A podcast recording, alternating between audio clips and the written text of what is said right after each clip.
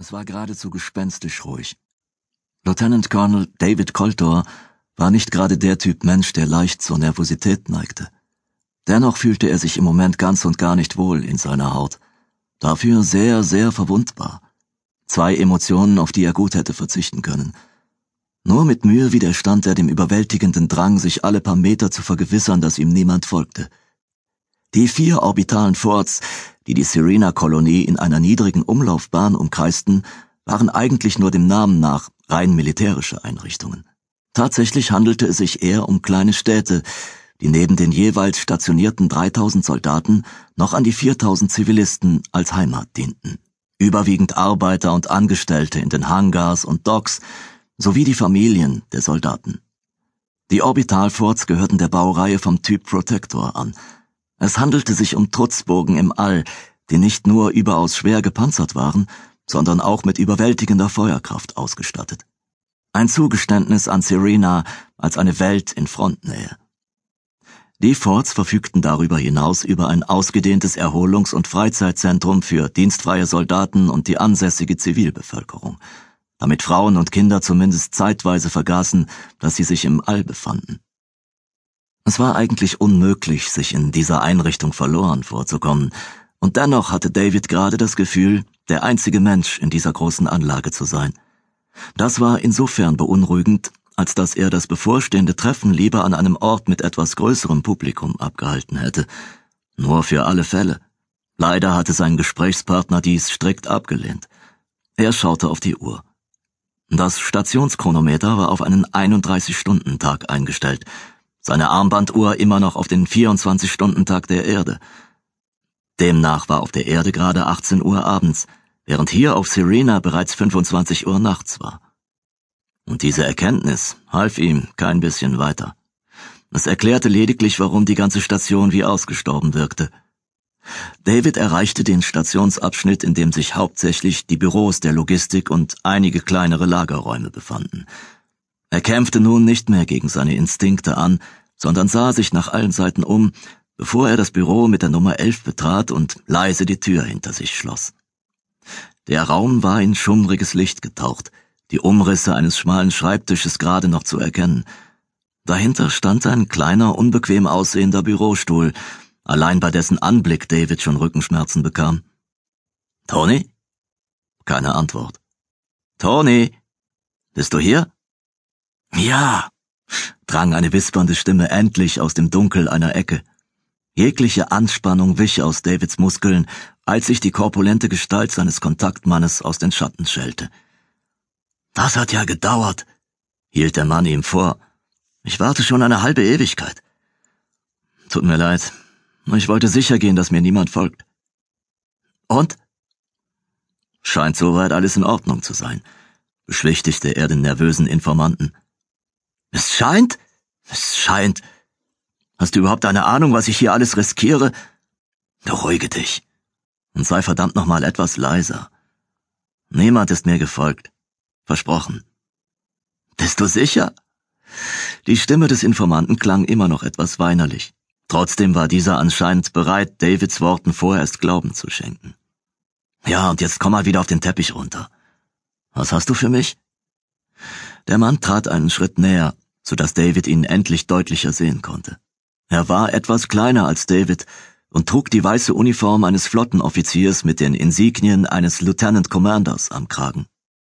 Lieutenant Commander Anthony Benson war Kommunikationsoffizier und Computerexperte an Bord von Serena Orbital Fort 3. Darüber hinaus war er ein Bekannter Davids aus früheren Zeiten, ein Freund, den David sehr schätzte auch wenn dieser trotz der eingeschlagenen militärischen Laufbahn nicht mit großem Mut gesegnet war. Die beiden Offiziere tauschten einen freundschaftlichen Händedruck. Als sie sich voneinander lösten, trat David einen Schritt zurück und musterte den anderen Offizier besorgt. Der Mann wirkte aufgelöst, fast schon der Panik nahe. Hätte David es nicht besser gewusst, er wäre sicher gewesen, dass Tony am Rande der Paranoia schwebte. Was ist los, Anthony? Du hast gesagt, es wäre dringend. Und hier bin ich. Der Lieutenant Commander schluckte schwer, ehe er antwortete, Du hast ja keine Ahnung, David. Keine Ahnung. Jetzt beruhige dich und hol erst mal tief Luft. Es wird noch Stunden dauern, bis hier wieder jemand herkommt. Wir haben Zeit genug. Ach ja? Denkst du? Tonys Stimmlage erreichte eine unangenehm hohe Frequenz. Nervös begann er auf und ab zu laufen. Eine Angewohnheit, die in dem ohnehin schon beengten Büro zusätzlich an den Nerven zerrte. David wollte ihn beruhigen und streckte behutsam die Hand nach ihm aus. Dies war der Augenblick, in dem ihm bewusst wurde, dass etwas nicht stimmte. Seine ausgestreckte Hand wirkte seltsam unscharf in seinen Augen, als würde er sie durch dichten Nebel sehen. Er ging noch einen Schritt und musste sich am Schreibtisch festhalten, als seine Beine ihm den Gehorsam versagten. Mit alarmierender Geschwindigkeit wich jegliche Kraft aus seinem Körper. Bevor er noch wusste, wie ihm geschah, kniete er auch schon auf dem Boden. David? David, was ist denn? Tonys Stimme drang wie aus weiter Ferne zu ihm durch, war kaum zu hören. Sie klang dumpf, unwirklich. David? David! Die Sicht verschwamm ihm nun völlig vor den Augen. Dann wurde es dunkel. Er bemerkte kaum, dass er auf dem Boden aufschlug. Seine Sinne klärten sich nur langsam, und die Eindrücke, die auf ihn einstürmten, ergaben allesamt keinen Sinn. Sofort übernahm der analytisch denkende Teil seines Verstands und begann mit der Arbeit, seine Situation in einen logischen Kontext zu bringen.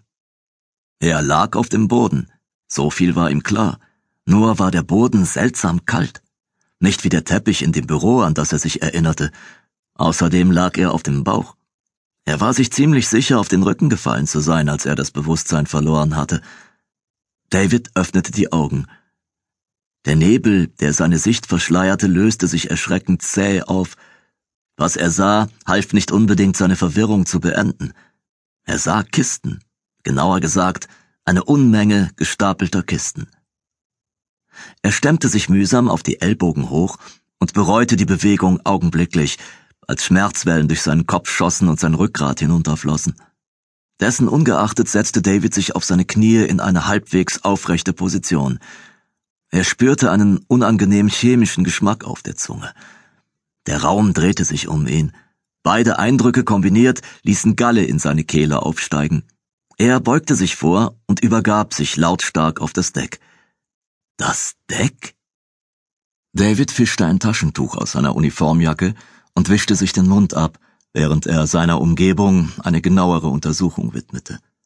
Er kniete in einem Lagerraum auf allen Vieren vor einer Luftschleuse, durch die Versorgungsschiffe schnell und bequem ihre Ladung löschen konnten. Nur was tat er hier? Und was noch wichtiger war, wie war er hierher gekommen?